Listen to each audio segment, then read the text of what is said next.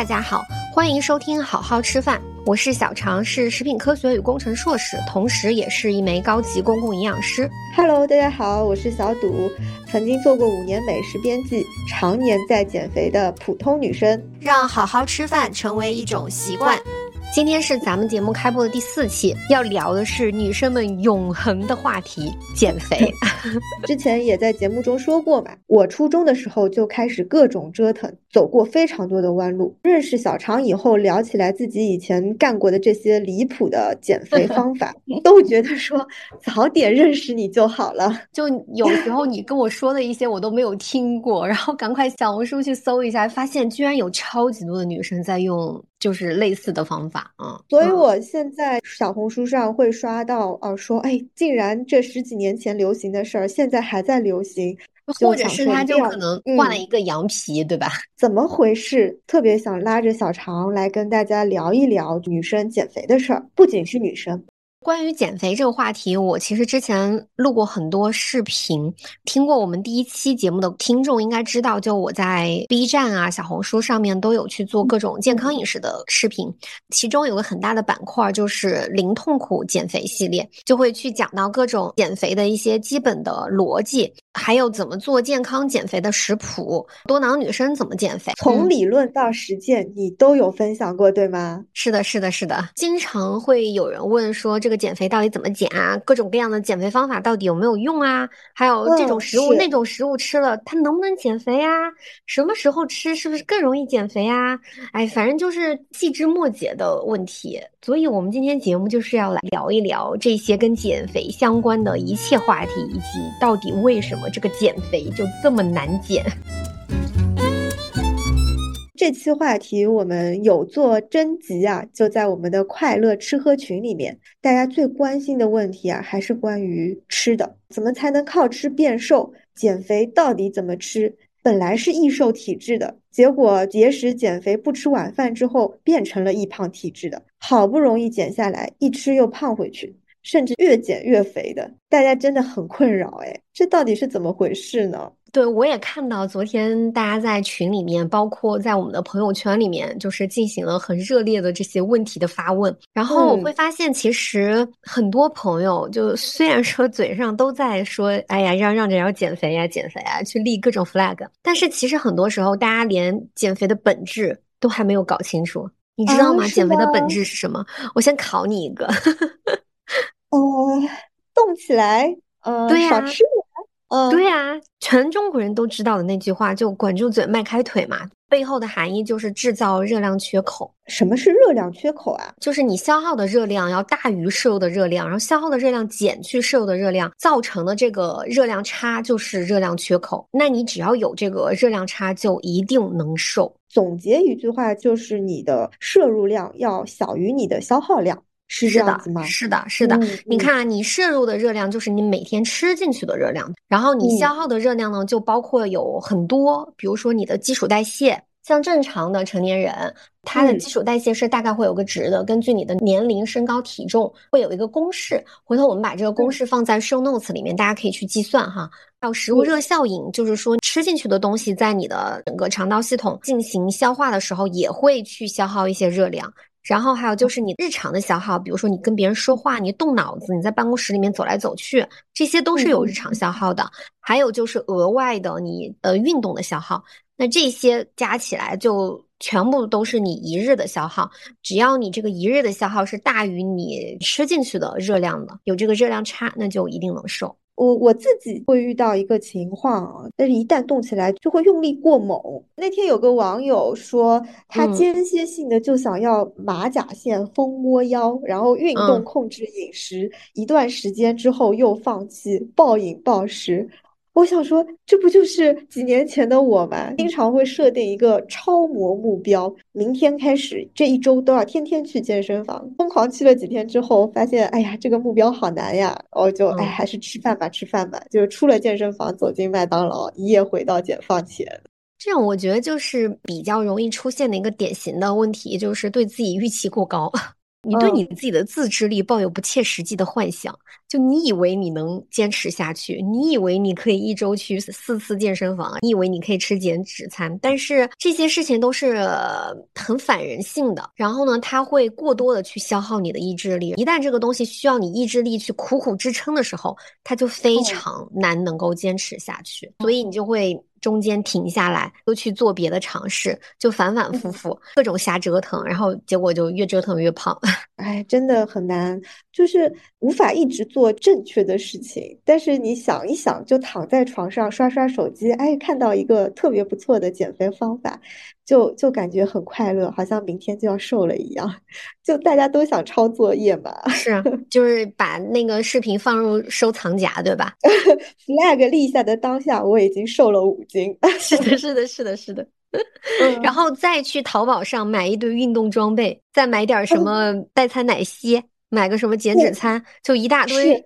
下单了之后，你就觉得哇，我已经瘦了十斤了，太棒了！是是是，就是吃的、穿的、用的全都买好了，就是所有的都准备齐全，然后明天一切照旧。是的，道理就是好像我都懂，但实践起来就特别困难。就真的是不知道咋办，那到底该怎么做？是，就如果你真的是要减肥啊，就是想要立下决心啊要减肥的朋友，我们应该怎么做呢？那接下来就是我们要讲一讲如何正确减肥啊。此处是不是应该有课代表记一下这个笔记啊？分享四点这个正确减肥的方法吧。对。嗯，第一点就首先关于减肥的本质，就大家一定要意识到是说造成热量缺口，摄入的热量要小于这个消耗的热量。那摄入的热量摄入多少呢？呃，一般会建议大家设定这个基础代谢的一点二倍，作为你减肥期的热量的摄入。然后基础代谢呢，我们会在 show notes 放一个公式，大家可以根据自己的年龄啊、体重啊、身高啊去计算一下。为什么是基础代谢呢？一点二倍的这样子的一个热量设置呢？因为减肥瘦的热量不能低于基础代谢，一定要高于基础代谢，这样子的你的身体才不会受到损伤。然后这个一点二倍的这个热量摄入，其实很容易就能够被你的基础代谢。食物热效应以及咱们前面有提到的日常的这些，你走来走去啊，工作啊，大脑去思考啊，这些日常的消耗去给它 cover 了，就是基础代谢的一点二倍的这个热量，你很容易就能够在你的日常去消耗掉。这个时候你再去稍微的运动一下，消耗个三百到五百大卡的热量，那这些都是纯纯的热量缺口。第二个就是你要去合理的规划你自己的预期。嗯，很多朋友就是一上来就说：“哎呀，我一个月要瘦十斤，啊，这个目标真的是太极端了。”你想想啊，然后一公斤的脂肪，七千七百大卡，像我们会建议说，大家一个月可能瘦到三四斤就很不错了。那这样子的话，平均到每一天的话，你只要去造成三百到五百大卡的热量就可以，就不用特别特别的难。嗯，对，这个就对大家刚刚我们说的运动消耗啊，是一个比较容易就达成的啊。是的，是的，它就是比较容易能够消耗的一个热量缺口。像这种情况下的话，你一个月能够瘦到三四斤，是非常不错的一个瘦身的情况，你就能够慢慢的这样瘦下去。嗯，是，嗯，不像有些可能很猛的，一个月减个十斤，然后第二个月反弹回来十五斤，这些不容易造成这样子的一个情况。是的，第三点就是选择适合自己能长期坚持的减肥方式。你比如说，特别爱吃碳水的人，他就不能低碳。像我这种三餐一顿都不少的人，你就不要去轻断食，对吧？就不要挑战自己，心里得有点数。咱们不要去做过于消耗自己意志力的事情。生活已经这么苦了，意志力已经需要用到很多地方了，你再把它消耗到减肥上面，你很多其他事情都做不了了。我们还是挑自己相对来说比较能够坚持的方式。嗯，举个例子，你比如说像十六杠八，之前就有人问我，你这个十六杠八到底是早上吃比较好，还是晚上吃比较好？去年就是协和的一个研究团队就有去研究这个十六杠八不同时间段的进食，确实研究结论是说。嗯，把这个进食的时间放在上午六点到下午三点，比放到中下午的时间段，就是中午十一点到晚上八点吃的效果要好。不仅仅是这个减肥效果，而且对于什么血糖啊、胰岛素啊、炎症因子啊这些指标的控制也会更好。但是如果说你是一个互联网公司的码农，你就是要熬夜的，你就是晚上还要在那儿开会，在那儿加班，然后早上上班是十点之后的，那你非得说把你这个进食的时间卡到早上六点跟下午三点，那你三点以后的这段时间怎么办？你晚上在开会的时候饿了怎么办？就会非常非常难。所以像这种情况下，你不要在乎研究成果上面，更建议你说是把这个进食时间放在早上。你完全可以把你的进食时间放在中晚的时间段去做，你只要造成了这个热量差，你一定都能瘦。所以你一定要根据你自己的生活、饮食和工作的一个习惯和节奏来去选择自己的减肥方式，要不然太难了。就是一个完美无瑕的减肥计划，不如一个可持续坚持的计划来的更好。是的，是的。然后第四点就是会非常建议大家在日常摄入的食物中，还是需要去平衡膳食。这个是咱们好好吃饭，包括我在各个平台做的 视频，我们维持的一个核心就是建议大家要平衡膳食，保持食物的多样性，保持营养的摄入。原来大家说吃饱了才有力气减肥是真的啊！就你吃不够，你的身体基础代谢都会降低，你就没有力气好好减肥了。对。你经常有时候会看到，大家就会去各种去钻研，我今天到底要买哪种食材啊？某种食材是多多少大卡呀？大家就会直接去钻研这种很细枝末节的一些技巧。但是呢，嗯减肥的本质就还是要重复一遍刚才的话，造成热量差，然后造成热量差，这个是核心的道。像这些很多所谓的技巧啊，或者是方法，它其实是各种术。其实很多时候你做的都是无用功，你没有用的特别到位，你可能一天摄入的热量是超过你消耗的热量的，那你根本就不可能瘦下去，或者是你有可能在做的是一些变相节食的行为，然后像变相节食这些行为有有可能反而让你的基础代谢更低，让你的消耗更低，那也是很难达到一个健康减肥的效果的。这种技巧我们其实在小红书上经常看到。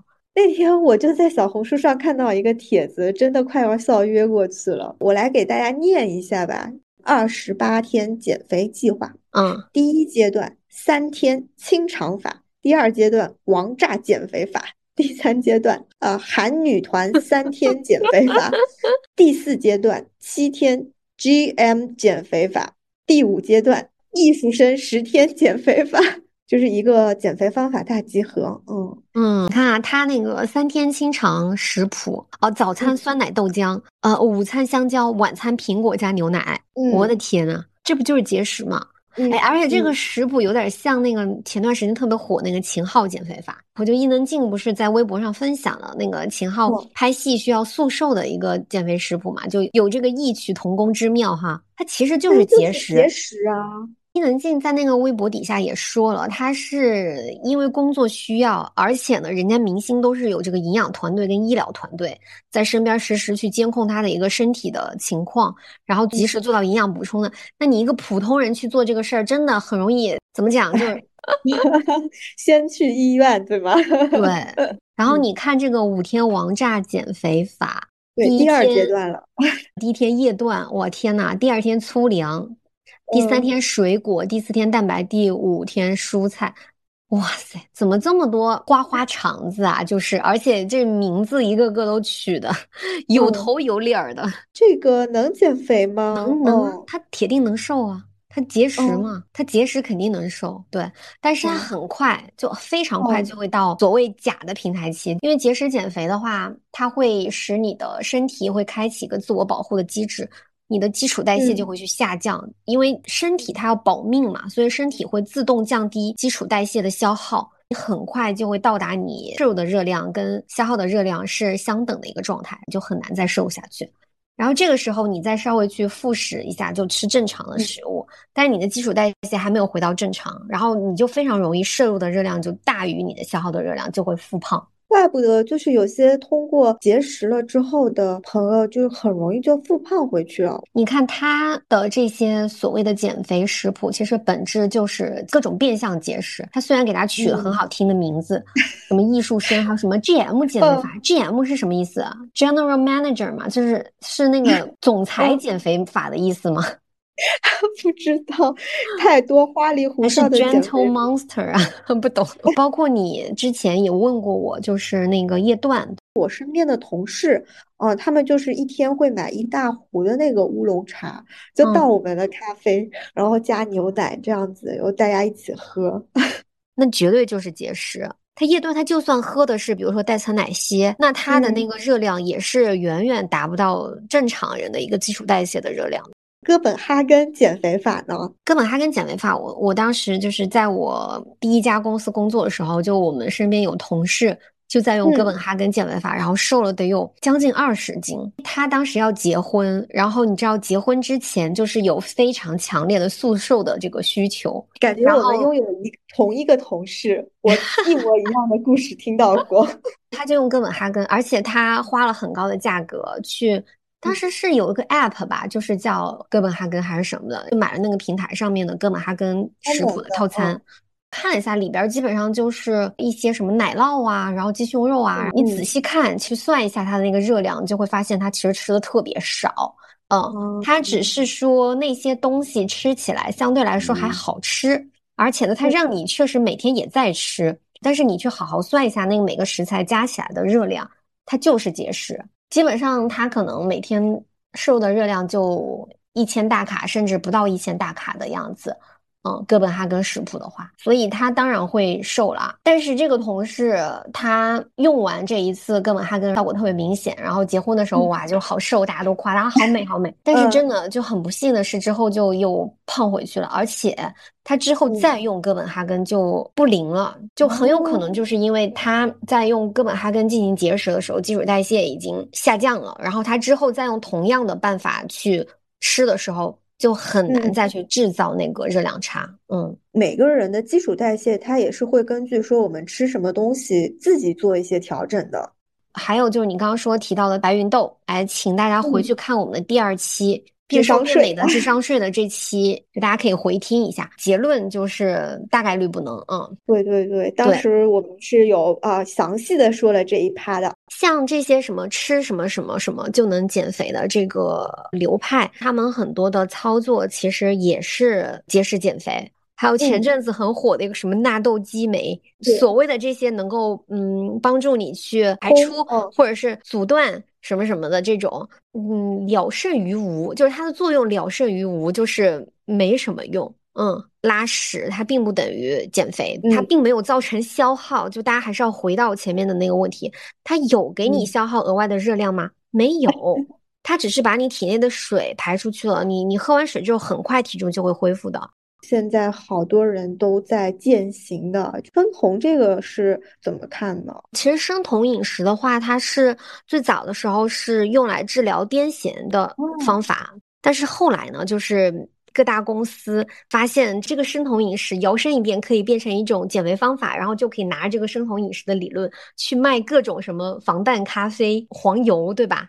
就如果说要用生酮饮食的话，是需要去监控这个身体数据的，嗯，它不是说你随意的去低碳或者是断碳，或者是喝点防弹咖啡，你就能够入酮。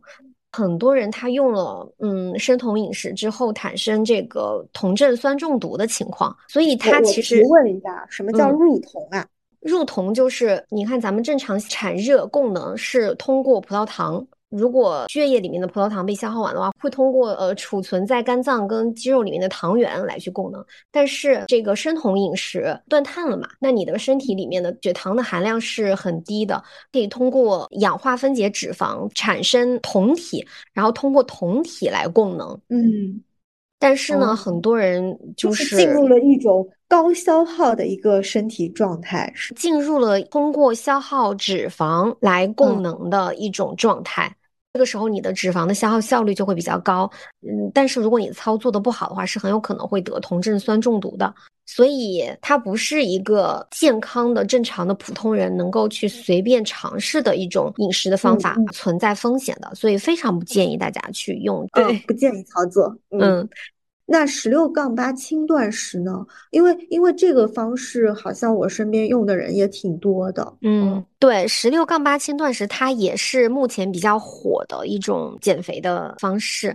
但是十六杠八如果操作不好的话，也是很容易就是事倍功半。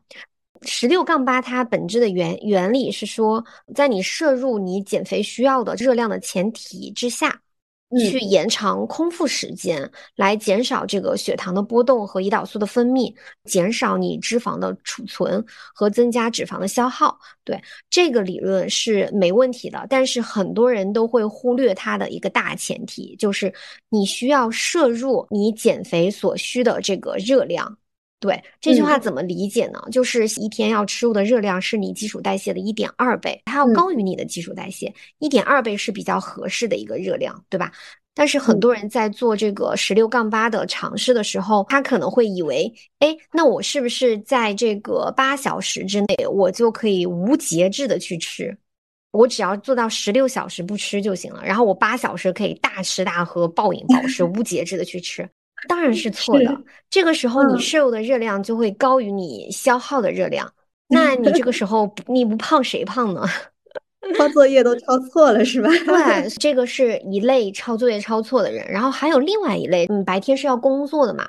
然后我们八小时其实正常的话只能吃到两餐，所以会很多人他其实，在八小时之内是摄入不到基础代谢一点二倍的这个热量的，所以他就又变成了一个变相节食。嗯嗯嗯，就是你其实根本就吃不够这个热量，你就又变成变相节食了。那这个时候你的身体又开启自我保护机制。所以十六杠八它是有一定的操作难度的，前提是你需要在八小时之内吃够你减肥所需的这个热量，也就是大概是基础代谢的一点二倍。当然，如果说你能够做到正确的十六杠八，那恭喜你，就是你你能做到，而且呢，你延长了你的空腹时间，稳定了你的血糖和胰岛素，那你确实是能够瘦的啊。但是它确实有一定的操作难度，不是所有人都能够做到，而且。我自己会觉得说，十六杠八也是相对来说会需要你去消耗一些意志力的。像我这种一日三餐少一餐都不行的人，就会觉得，哎呀，我这一顿不吃我就好难受，你就又在消耗你自己的意志力。所以最适合自己的才是最好的。嗯。各种各样的减肥方法啊，就确实很吸引人啊，也很难怪大家就是说想要试一试。对，因为像这些方法的话，你可能只看到了某个博主他一个结论，就是他多少周内瘦了几斤啊，但是其实你不知道这里面的原理和一些执行的细节。就盲目的去尝试的话，是很容易用错的。我觉得这些啊，还是比较努力的减肥派。那有些吧，我指望着一些奇技淫巧啊。我看到有听友也分享吧，就说自己就是点穴、敷肚子、按摩、针灸、吃酵素，甚至吃那个。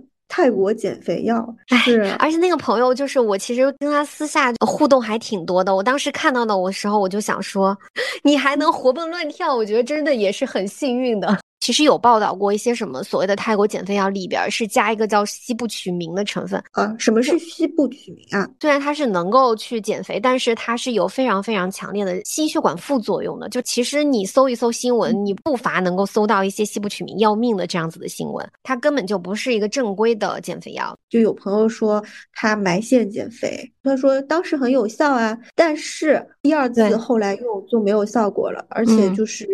涨回来了特别多，比原来更多。我不是特别懂啊，对对中医，但是我也是有稍微小研究一下，就是它好像是可以抑制食欲。埋线这个东西，它是可以被吸收的，对，所以它的作用就是很短暂的一个作用。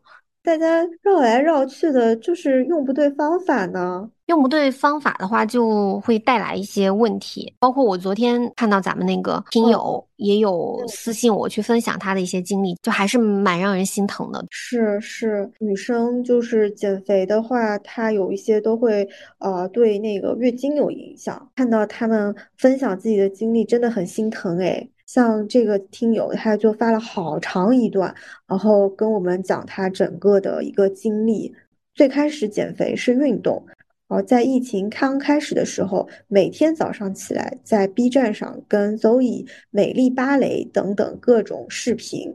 二零年五月份开始之后，因为开始减肥，第一次关注到其他女生的饮食，发现自己没有控制饮食。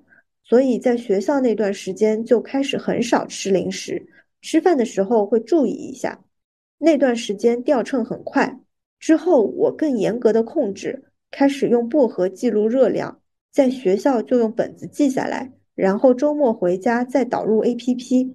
我每顿都吃，当时没有不吃碳水的意识，但其实刚开始控制住饮食的时候，例假就不规律了。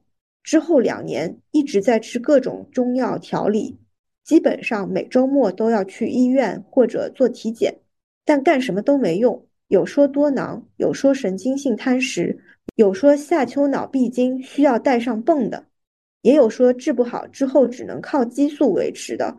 我觉得不仅仅是减肥，跟高中压力大和自己有点完美主义心态有很大关系。直到今年年初，因为新冠，我又吃回了当年的体重，例假才恢复。但有时候还需要一些活血的药物帮助一下。总体来说，我的免疫力在这几年下降了非常多，过程中也可能因为太瘦得了不可逆的支气管扩张。总之，我现在也不知道是个减肥必经的教训，还是应该可以避免的歧路了。好在现在结果也不是很糟。听到这样子的分享，确实很心疼。但我觉得可能很多女生都有这样子的一些困扰吧。这个妹妹其实她还很有毅力，嗯，就是，但是她用错了方式。你如果用对方法的话，干什么不成？对他其实稍微，比如说调整一下目标，把更多的重心可能放在哎这个健康生活方式上面。以他的这个毅力，我觉得执行力，对执行力和毅力应该特别强的人。是的，而且也很会复盘。是呀，是呀。希望这个妹妹接下来能够越来越好吧。嗯，都是一些走过的弯路吧。嗯，都会带来什么样子的一些危害呢？首先，第一个都不能叫危害吧，用错了方法，你有可能根本就没有这个热量缺口，所以你减了半天白减，越来越胖。就比如说你今天跟我说那个你那个男性朋友的例子，是我那个朋友特别离谱，他跟我说他那个戒主食了，就是不吃米饭，但是吃面，然后也不记录自己每天吃多少东西，大概率他吃的东西还是超过他消耗的热量。所以就哎越来越胖。第二点就是节食和变相节食带来的损害身体，它会降低你的基础代谢，导致你肌肉流失。一旦开始吃之后，就越来越胖。然后呢，你因为这个蛋白质、脂肪、碳水，还有维生素、矿物质这些营养素的摄入不足，会直接影响到你身体正常的生理的机能，比如说你的这个内分泌系统会紊乱。女生非常典型的就是雌激素受到影响，然后就会大姨妈出走，功能性下丘脑性闭经，胶原蛋白也流失了，所以皮肤会变差，掉头发、贫血，反正各种各样的慢性病就会出来，你的免疫系统也会变差，所以你就很容易生病。那这些东西都是因为。节食，因为你各种营养素摄入不足所导致的。第三个就是跟你减肥的心态有关，很多人他会容易给自己设定一个很难达到的一个预期，或者一上来就去钻研那些。前面说到的各种各样子的方法，你就会发现这个方法你根本就坚持不下去，不适配你自己，就会反反复复、反反复复，导致食欲非常的不稳定。最终，我们第一期有讲过的，造成这个情绪性进食或者是暴饮暴食，就它不只是身体上的一个伤害，心态都会变差。你的生活中只有减肥。你丧失了任何享受美食或者是做其他事情的乐趣，你每天脑子里面就是想着吃，你会觉得压力很大。这个就是因为减肥导致你不仅身体变差，而且你的整个生活节奏、生活状态都被打乱、都被破坏的一个很大的危害。都是那些短暂的、就很极端的速瘦的一些奇迹淫巧吧，它真的就是不可持续，不可能一辈子这么吃啊！它的本质还是要有一个健康的生活和理念，嗯，然后跟自己和身体和食物好好相处。大观念我已经 get 到了啊！那这次其实，在听友群里，就包括朋友圈征集减肥中遇到问题的时候，我都整理了下来。然后小常来给我好好回答回答。我看了一下，就有些还蛮刁钻的，我来尝试着回答一下大家。第一个问题，不用动也能瘦，怎么才能靠吃变瘦啊？嗯啊，这个不就是今天讲的嗯本质吗？就是造成热量差你就能瘦，对，你不动也能瘦，确实是这样子。哦，三大营养素吃不够的危害。哎，什么是三大营养素啊？三大基础营养素就是蛋白质、脂肪和碳水嘛。嗯，三大营养素吃不够，那就是节食嘛。就前面咱们已经说了很多它的危害了。嗯，减脂和减重在饮食上面会有什么样子的区别吗？其实是这样子，就是但凡你只要减重，你不可能只减脂的。在脂肪被消耗的同时，其实像蛋白质肯定也会有一定的消耗。这个问题应该我可以理解，这位朋友想要问的是，我们怎么样在减重的过程当中能够更多的是去消耗脂肪？呃，首先热量差。这个是一个基础，对。然后呢，你确实可以在饮食的配比上面可以有一些差别的设置，比如说你可以吃更多的一些高蛋白质的食物。但是呢，这个其实更多还是需要去跟运动去做一个配合，去做一些增肌的这些训练，然后又配合一个相对来说蛋白质占比比较高的饮食，能够帮助你去增肌。那你自然这样子的话，你减掉的体重也会脂肪的占比会更多。下面这个问题怎么制定一个比较？要符合自己的减脂计划，一个月减重多少算合理？这个其实我们前面也有说到了，就是建议大家把自己的热量的摄入给它设定在基础代谢的一点二倍。你的减脂的目标呢，应该是一个月三到四斤，很棒了。下面一个问题，易瘦体质和易胖体质的一个问题，有听友说，就是他以前是易瘦体质。然后自从艺考有一段时间就不吃晚饭以后，就变成了易胖体质。嗯，哎，这个是怎么回事？然后像这种易胖易瘦体质是能够被改变的吗？嗯嗯，首先易瘦体质、易胖体质，它确实很大程度上是来源于遗传。哎，真的有这样的人，他就是怎么吃都吃不胖。像我们家小邓，他真的就是干吃不胖的那种类型。那像他们家他爸爸，然后他姑姑，就他那。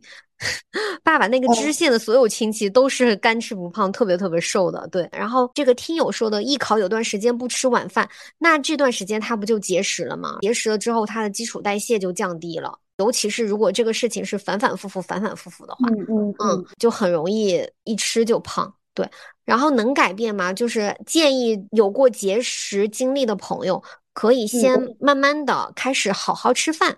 就是把你的日常的饮食先恢复到基础代谢之上，把基础代谢能够慢慢的调整回去之后，身体状况比较好之后，咱们再开始一个健康减肥的方式。嗯，哎，还是要有一个健康的身体底子。哎，平台期怎么突破？嗯，就前期他是一直在低碳饮食，说他吃两拳的青菜，一拳的蛋白。我看这个朋友。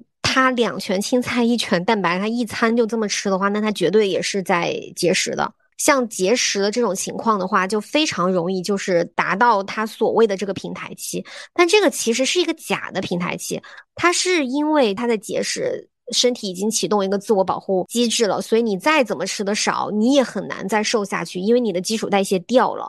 所以它这个平台期不是我们所说的那种健康减肥，每个月掉个三四斤，然后慢慢慢慢的掉下去之后达到的那个平台期，这是两个概念。我可以来回答一下，就是那我们健康减肥一个多月到两个月的时候你就瘦不下去了，其实这个时候你应该感到高兴，恭喜你，你是走到了一个正确的减肥道路上，并且你看你收到了成效，所以你达到了平台期。为什么这么说呢？是因为基础代谢它跟你的体重是相关的，你的体重的降低，你的基础代谢也会有一定的下调。所以，就是因为你你做对了这个事儿，你的体重已经在减了，所以你的基础代谢也会往下调一点。在这种情况下，你达到了平台期之后，你可以根据你的这个新的体重去重新计算一个新的基础代谢。然后根据这个基础代谢去重新计算一个一点二倍的热量摄入，那你就可以开始一个新的一轮的这个饮食的摄入。然后还有另外一种情况是，你是通过运动。然后你达到了一些平台期，那这个时候我们其实只要换一种新的运动模式就行，因为你的身体已经适应了你之前的这个运动强度或者运动方式，你只要换一种你需要重新去学习，对你来说更难一点的，来让你的身体突破那个舒适区，重新去造成热量消耗就可以了。对，所以通过运动和通过这个重新呃计算你的热量摄入这两点都可以去突破你的这个健康减肥的平台期。嗯，还有一个问题，嘴馋的人怎么减肥啊？此处就特别列举了一些情况啊，总是肚子饱了，脑袋却没有满足。总想再吃点什么，破罐子破摔，想着今天已经放纵了，就要放纵的更彻底一些。想吃的零食没有那么好吃，但是馋起来就是要命，买来吃吃几口，其实觉得也还好，但就是想着不能浪费，吃完了。嗯。我觉得这个每一条说的都是我们第一期说的那个 情绪性进食，不是你的胃饿了想吃东西，而是你的情绪在想吃东西。对，所以这个朋友其实可以去听一下我们第一期呃关于情绪性进食的那条音频，可以尝试一些正念的饮食方法啊，什么其实都是会啊比较有效的。嗯，对的。嗯，那下一个问题啊，空腹有氧真的有用吗？为什么说空腹更燃脂？嗯，可是不是有了能量以后更有劲儿？空腹有氧的燃脂效率更高，就这个事情是确实是的。你人的这个热量消耗其实是有三种功能路径，最难的一种路径就是脂肪的有氧氧化。一般情况下的话，不大会立马就用到这条路径。但是呢，当你在早上醒来，你空腹了很久，然后呢，你的血糖水平是比较低的情况下，血糖的无氧糖酵解这条路径能够利用的这个糖原就比较少，所以身体就会开始启动这个脂肪的有氧氧化。嗯，所以就是空腹的时候，确实燃脂的效率会相对来说比较高。但是如果说你自己是一个不吃东西你就没有劲儿去运动的人，那你还是吃点东西吧，或者是你本身就是低血糖，那肯定是不建议你空腹去去做有氧的。所以还是根据你自己的实际情况，各种这些技巧啊什么的，它都是在热量缺口之上的一个锦上添花的一个技巧，它不是你的一个必选项，它是一个可选项，而且这个可选项也是根据你自己的个人的一个情况来选的。哎，下一个问题啊，嗯，大号一定要一天一次才算通畅吗？两到三天一次，但很规律，这种算便秘吗？嗯，如果说你两到三天一次，但是你拉的这个大便就是不痛苦、不干结，就是便秘的话，是有一个叫做布里斯托大便分型。呃，如果你的那个大便的那个状态。你回头也可以把这个图贴一下哈，就如果是 在 show notes 上，如果你的那个大便拉出来的那个形状是正常的，是在一个不是便秘的形状的状态之下的话，那你两到三天拉一次，我觉得也没有问题。那你可能是不是吃的比较少啊？所以你两到三天拉一次，或者是膳食纤维吃少了呀什么的，嗯，排泄物比较少。嗯，咱们必须得重申一下，拉屎不等于减肥。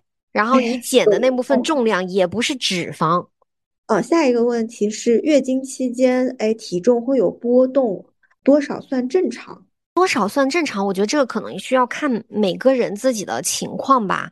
嗯，只要你这个体重，比如说来月经的时候，因为激素的原因可能会水肿嘛，它确实上升了，但是呢，你来完月经之后，它体重又恢复到一个正常的体重，那就说明你没有变胖啊。嗯，你其实，在那段时间只是身体的补水变多了。嗯嗯嗯。下一个问题啊，都说不会一口吃胖，就为啥吃了一顿火锅之后，就回去一上秤，立马重了三斤？对，因为你吃火锅之后，你会吃进去很多东西，你还没排出出去之前，它都在你体内嘛。然后另外就是因为火锅一般都很咸，钠含量很高，钠含量很高的话，你身体的这个储水也会变多。有没有一个感受是说，你吃的很咸之后，你第二天会觉得自己很肿，因为这个水滞留在你的体内了。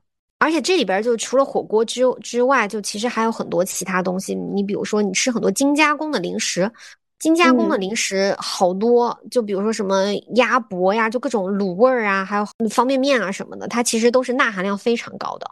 对，所以你吃很多那那些东西，一下子发现自己第二天胖了，就很有可能也是因为水分滞留在体内了，因为钠含量高的原因。哎呀，这就是虚胖，说我只是肿了，不是胖了。对，假的，对，嗯，这个没太大问题，就是你只要第二天正常好好吃饭，清淡饮食，然后多喝水，可以吃吃香蕉，喝喝椰子水这些含钾高的呃这些食物，因为你摄入钾的话，有助于排钠嘛。你体重很快就会恢复回去的。我也有一个建议给这位朋友，就是没事儿不用天天称重，就隔一段时间嘛。天天上秤其实是制造一些没必要的焦虑，因为有些重量它也不是真实的就是胖。然后下一个问题啊，减肥药到底是什么原理？有没有别的正常食物平替一下子？这个问题好可爱。减肥药只有一个奥利司他，然后它的原理就是帮助你去排油啊，你那顿吃的东西脂肪太多了，帮你排油排排一下子。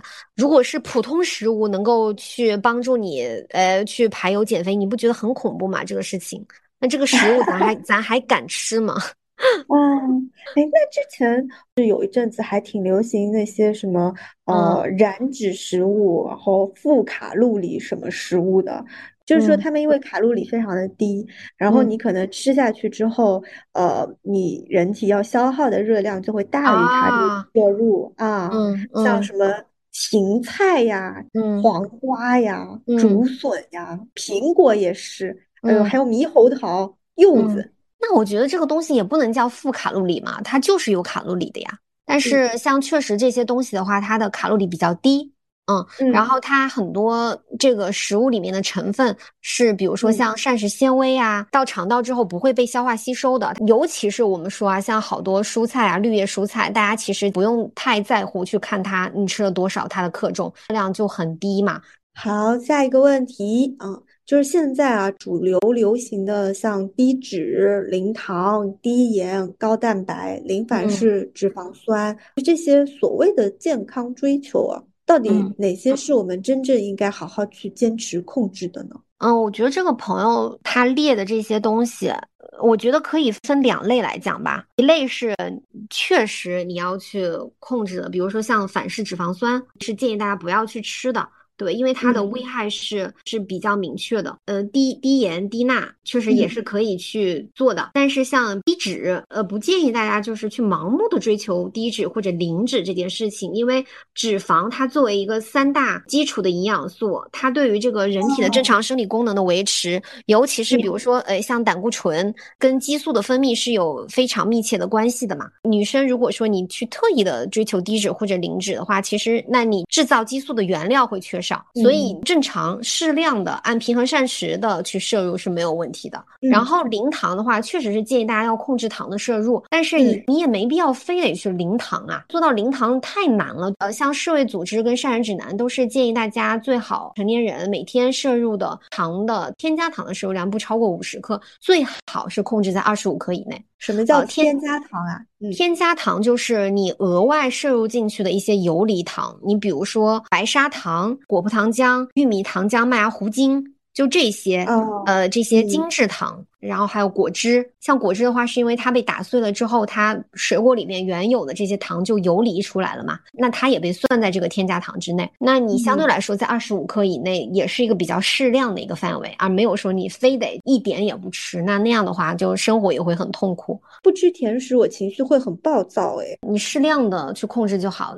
这次的问题就问完了，我们这一期就是个抛砖引玉。今天还没有解答到你的一些问题，然后呢，或者是你有更多东西想跟我们分享和讨论的话，都可以在评论区呃互动。然后如果说我们这期哎这个数据特别好的话，我们之后还可以再出。